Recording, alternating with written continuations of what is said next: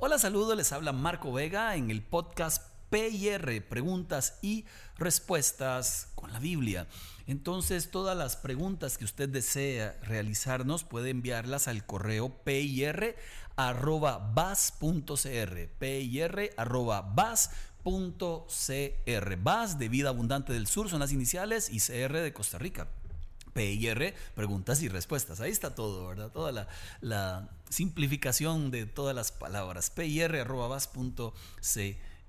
Bueno, hoy vamos a hablar específicamente acerca de cómo salir un poco de, del doble ánimo, cómo, porque es la pregunta que me hacen, ¿realmente se puede salir del doble ánimo? Soy una persona que constantemente vive eh, aquí y allá, como decía mi abuela, eh, ni estoy aquí ni, ni, soy de allá, no, eso era un cantante, entre Camagua y Elote, ¿verdad? O sea, no, no sé ni dónde estoy porque a veces estoy muy contento y un momento a otro todo se me dispara al revés Entonces ya no quiero hacer nada. Lo cierto es que una vez más vamos a ir a la Biblia, vamos a encontrar algunas respuestas importantes para el asunto de del doble ánimo. La Biblia justamente habla acerca del doble ánimo, nos dice no sean de doble ánimo, nos dice no sean de esta forma, porque la gente de doble ánimo es como una hoja en el mar que las olas la tiran para un lado y para el otro y al final no termina en ningún lugar. Entonces no sean de doble ánimo. Esta idea enorme del no sean significa entonces que esto se elige, significa entonces que hay una acción que yo tomo, que hay una decisión que yo tomo donde comprometo mis emociones y una vez mis emociones comprometidas ya mis acciones van en función de mis emociones. Mire que así somos de emocionales, las emociones influyen en la totalidad de tu vida. Ya lo decía aquel proverbio, decía, cuida tu corazón porque de él mana la vida. Otra versión dice, cuida tu corazón porque él influye en la totalidad de tu ser.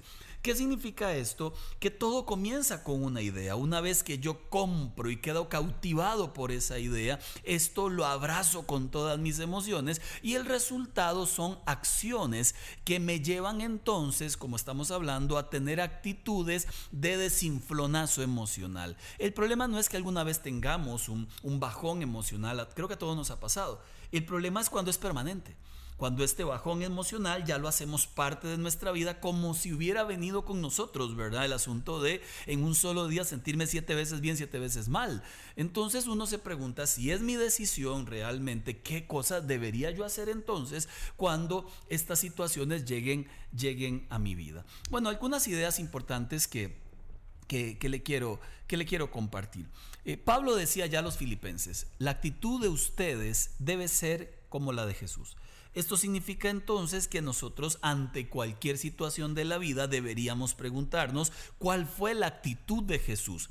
Porque si alguien fue rechazado, Jesús, si alguien este, fue ignorado en muchos casos, fue Jesús. Si alguien fue traicionado, fue Jesús. Si alguien fue abandonado, fue Jesús. Si alguien sufrió en carne propia, pasar de tener todo a nada que a la tierra, pasó de rey a siervo, fue Jesús. Él perfectamente comprende lo que significa vivir en este mundo. Tuvo hambre, tuvo sed, fue tentado. Mire, todo le pasó al Señor. No obstante, él tenía algo que nosotros llamamos actitud positiva, actitud valiosa o actitud correcta. ¿Y de dónde venía esta actitud? Claramente de su relación con Dios. Su fuerza venía del Padre, su celo venía del Padre, su pasión venía del Padre. Y él a cada momento de su diario vivir debía tomar decisiones puntuales y valientes. Y esto es lo que nos dice Pablo. Ustedes igualmente cada día cada día trae su propio afán, dijo Jesús, cada día tomen decisiones puntuales, valientes, pero que sean decisiones de calidad. Usted y yo sabemos que hay decisiones de decisiones. ¿Qué me voy a poner de ropa? ¿Qué voy a desayunar? ¿O no desayuno? ¿Agarro el bus? ¿Me voy en el Uber? ¿Me voy en el taxi? O sea, ¿qué, qué decisión? ¿Corro? ¿No corro? ¿Camino? ¿Cuáles decisiones tomamos todos los días? Infinidad de ellas. Pero hay unas que son de calidad, que trascienden más allá. Hay algunas que usted las toma y van a definir literalmente su futuro. ¿Con qué actitud va a enfrentar usted cada situación que le ocurra? Esto va a definir su futuro. Porque de lo contrario, allí es donde nace el desánimo o ahí es donde nace el doble ánimo, en, en la idea central de que esto que me pasó tiene el poder de destruirme, tiene el poder de tirarme al piso, tiene el poder de hacerme sentir mal. Entonces mis acciones actúan justamente en función de esa idea que ha abrazado mi corazón. Entonces un juego de ideas, es un juego de verdades contra mentiras, las mentiras que estamos comprando, cambiarlas por las verdades eternas de Dios. Mire qué linda esta cita que le quiero compartir que dice Pablo allá en Tesalonicenses. Dice, estén siempre alegres, nunca dejen de orar, sean agradecidos en toda circunstancia, pues está la voluntad de Dios para ustedes los que pertenecen al Señor. ¿Vio qué lindo? Se llama la triple decisión de la actitud. Así le he llamado. La triple decisión de la actitud. ¿A qué me refiero? Que la actitud es una decisión que yo tomo eh, en función de ver mi vida más equilibrada. Y a esta cita yo le he llamado la triple decisión de la actitud. Número uno, porque Pablo nos dice, decida la felicidad. O, oh, oh, ¿la felicidad se decide? Sí, claro, la felicidad es un estado del alma. Usted decide ser feliz o decide amargarse. Usted decide enfrentar con actitud o decide que las cosas que le están ocurriendo le aplasten. Definitivamente, definitivamente la alegría se decide.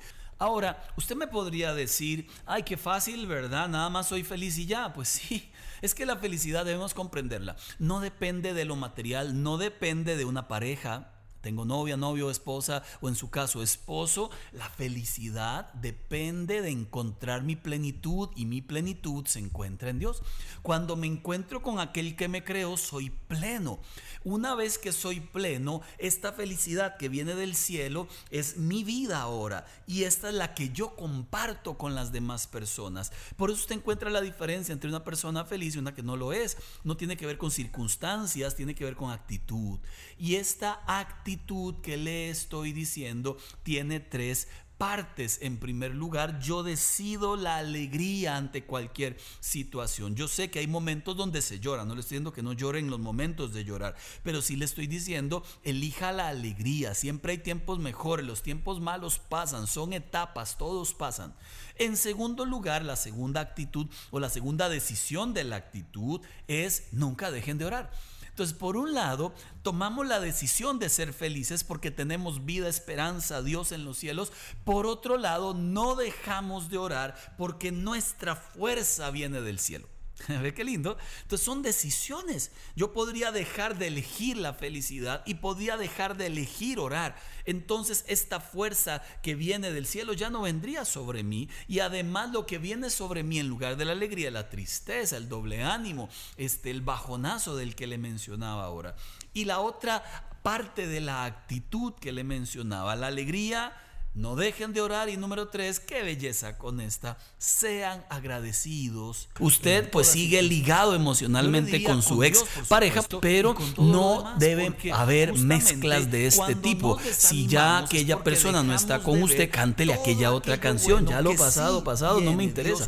Porque tienen que enfrentar la relación ustedes dos sin que queden sombras de las historias pasadas. No le estoy diciendo que odia a sus ex novias o exparejas, lo que usted haya tenido respete la salud de las, pero si no estás con ella o con él es por algo, es por algo. A nivel matrimonial ocurre algo similar, que es cuando, cuando están casados y la otra persona tuvo un novio o un ex esposo en el, en el pasado y ahora son super amiguis y salen y que voy a verme con él. ¿Por qué? O sea, hay un momento en la vida donde se avanza, no se retrocede. Entonces, por eso le digo, están los celos inventados, producto de mi pasado, eh, que tienen un fundamento en mis heridas, pero no en la realidad. Están los ceros justificados producto de que algo está ocurriendo y tiene que saberse. Y están estos otros tipos de celo que le estoy hablando, es cuando algo de verdad está pasando. En algún momento atendí hace muchos años a un matrimonio donde él le decía a ella, bueno, yo sé que te traiciono, pero tampoco han sido muchas. Mire, yo me quedaba escuchando la historia y le decía, señora, ¿usted cómo sigue con alguien que te está afirmando que te traiciona y te va a seguir traicionando? Ella decía, bueno, es que lo amo y yo le decía, usted necesita amarse a usted un poquito, porque parece que no se está amando. No puede ser para nada debido que este hombre te esté diciendo no solo que ha traicionado, sino que no se arrepiente y además que sépalo, en el futuro pasará. Mire, por Dios, eso, eso no es una relación matrimonial, eso es un abuso, eso es una, una, una agresión contra usted. Y usted además se convierte en alguien cómplice al permitir algo como esto. Entonces, aquí debemos poner barreras importantes, conversaciones serias, consejería. Yo creo en la restauración. Siempre he creído en la restauración. Pero cuando están las voluntades, no cuando alguien, además de que debe cobra, además de que hace algo indebido, luego demanda, no, y me acepta así porque así soy. Cuidado, ese tipo de cosas no se pueden aceptar. Pero si hay restauración, cuando del otro lado, pues hay un arrepentimiento, hay un corte con la fuente del pecado, hay un cambio absoluto, hay un cambio hacia la relación, hacia usted, hacia la vida, etcétera. Entonces, pues necesitamos pues, crecer en, en confianza. ¿Qué destruye una relación? Las mentiras, los engaños.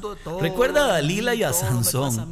Bueno, aquí esta mujer, tantas fueron las mentiras y tantos los engaños que terminó tirando por el piso a un hombre de Dios. La mentira, el engaño rompe la confianza. Nunca le mienta a su novio, a su novio. Si no quiere estar con ella, no esté. Nunca le mienta a su esposa o a su esposo. Hable en verdad. La incomprensión también rompe la confianza. Porque la otra persona espera que usted le comprenda, pero a veces más bien usted le cuenta algo privado de su vida, perdón. Y la otra persona usa eso privado para echárselo encima a usted. Cuidado, eso es muy delicado. Cuando con usted han sembrado confianza y cuando le han contado cosas importantes, mire, trate de comprender, trate de ponerse ese traje que se llama el traje de alguien que, que comprende, que ama, que es empático. Y así pues usted va a cuidar estos espacios de comunicación en pareja donde debe haber un espacio de, de seguridad para que la otra persona exprese emociones, pensamientos, que usted deba ser asertivo, saber cuándo callar, cuándo decir no, saber cuándo la esposa que tengo se enojó y yo solamente la escucho callado, no reviento en el segundo que a veces nos ocurre. Y esta incomprensión a veces logra que mucha gente no quiera hablar, no quiera comentar porque dice si le digo se enoja, si le digo revienta, si le digo al final va a ser caras, entonces mejor no le digo nada y esto va corroyendo la relación a tal punto que ya la confianza comienza a perderse. Entonces, no mienta, no engañe, por favor. Trate de comprender al máximo tarea en la cual yo debo también trabajar muchísimo. Cuidado con la confianza porque cuando decimos sin pensar, entonces pues podríamos lastimar. O cuando decimos pensando pero pensando torpemente. Entonces hay formas de hablar, hay la forma adecuada y la inadecuada, hay la forma que suma y la forma que resta, está la forma que protege, que es como, como medicina cuando hablamos y hay otra que es inadecuada, dañina, ofensiva. Santiago dice, esa sabiduría viene del diablo, ¿verdad? Es, es sabiduría animal, diabólica y terrenal. Pues nosotros necesitamos justamente la sabiduría del cielo, del espíritu. ¿Qué rompe la relación cuando no todo es claro? Ahí se rompe la confianza. Usted debe sembrar confianza cada mañana. La infidelidad, claro que se puede este, prever, claro que se puede eh, pelear contra ella como desde que me levanto cada día y siembro en mi relación, desde que me levanto cada día y cierro puertas y no converso indebidamente con nadie, y no ando enviándole eh, mensajes a otras personas y no ando viendo lo que no debo ver ahí en Facebook o en Twitter o en, o en Instagram o donde sea, sino cuando cuido mi mente, mi corazón y mi vida. Y necesitamos hacer un ejercicio en ese sentido, porque recuerde que la infidelidad, además de física, está la emocional. Cuando usted traiciona a la persona con la que está, tal vez no está dando besos ni abrazos a nadie, pero parte de su vida, de su aliento, de su emoción, de su alegría lo está entregando en una otra amiga o en un otro amigo. Cuidado, la lealtad es un signo enorme de la gente que quiere sembrar confianza y no meterse en enredos. ¿Qué rompe la confianza? Bueno, también las promesas no cumplidas, tanta cosa que decimos y no hacemos, o las decepciones que no enmendamos. Hay momentos donde nos equivocamos y no hay nada más triste que alguien que no se equivoca nunca, ¿verdad? Todos nos equivocamos, pero hay gente que le cuesta aceptar tanto sus errores, pero tanto, eso tiene nombre, se llama orgullo. Soberbia, vanidad, egolatría. Una persona que no pide perdón cuando se ha equivocado es una persona que no ha entendido que se equivoca. Y todos nos equivocamos, pero no todo el mundo acepta los errores. Pues resulta que la confianza se podría romper más, no por la equivocación, que todos nos equivocamos, sino por no enmendar aquella equivocación que tuve. Entonces, seamos claros, cuando nos equivocamos, diga acepto, fui yo, dejo de culpar a los demás, fui yo, entonces acepto esta responsabilidad. ¿Qué hacer para sembrar confianza? Algunos elementos importantes. Acciones más que palabras.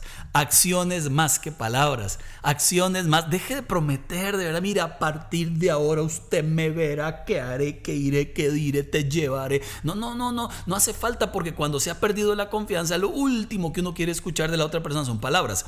¿Qué vale más que las palabras? Dicen los, los abuelos, las acciones. Una acción vale más que mil palabras. Santiago 1, verso 22 lo dice así. Sean hacedores de la palabra. Se refiere a la Biblia, ¿verdad? No solo oidores porque se engañan, igual. Cuando hemos destruido la confianza y queremos recuperarla, acciones más que palabras, acciones más que palabras. No son solo palabras, son acciones que evidencien que usted está comprometido con aquello que dijo. Entonces, no solo comprometido, sino que lo está haciendo. Cuando ha habido una ruptura en la confianza en cualquiera de sus formas, siempre suelo decirle a la gente, este, no, no prometa muchísimo, más bien haga, haga, que la otra persona vea que usted está caminando en esa dirección. Número dos, ¿cómo sembramos confianza? Haz la pregunta correcta. ¿Qué necesita la persona con la que estás de ti?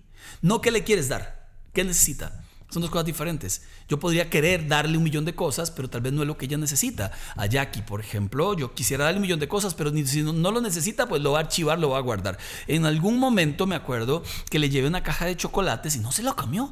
¿Cómo no se la va a comer si se las llevé con mucho amor? Bueno, es que no le gustaba el chocolate cuando eso. Entonces las guardaba ahí, se las regalaba a la suegra y entonces yo decía, ¿por qué me desprecia los chocolates? Mejor le hubiera preguntado qué le gusta. ¿Sabe qué le gusta Jackie? Esos suspiros que son sin azúcar.